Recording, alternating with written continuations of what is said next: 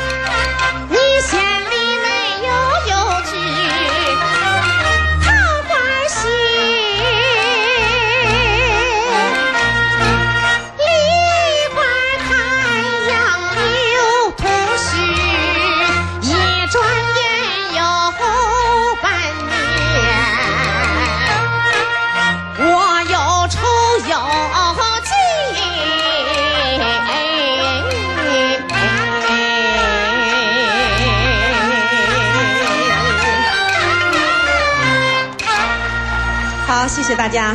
好，谢谢谢谢谢谢红霞的精彩表演。谢谢。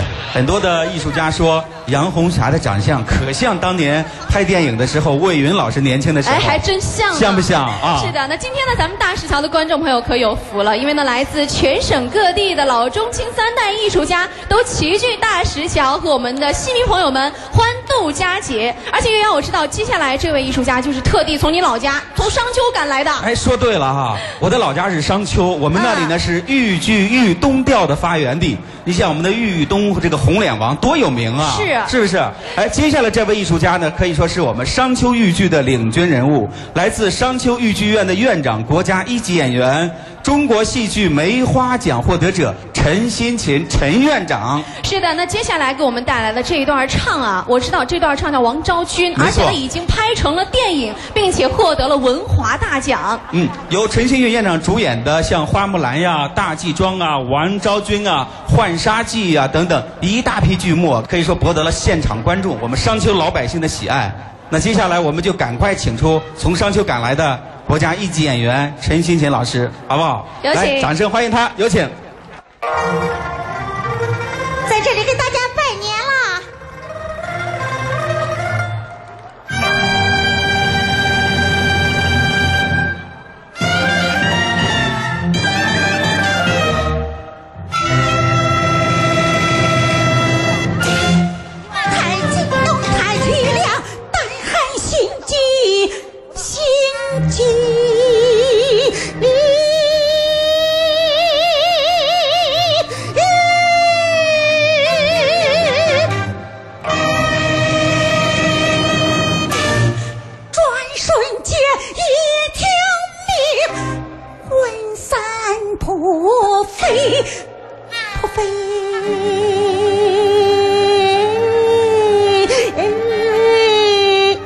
魂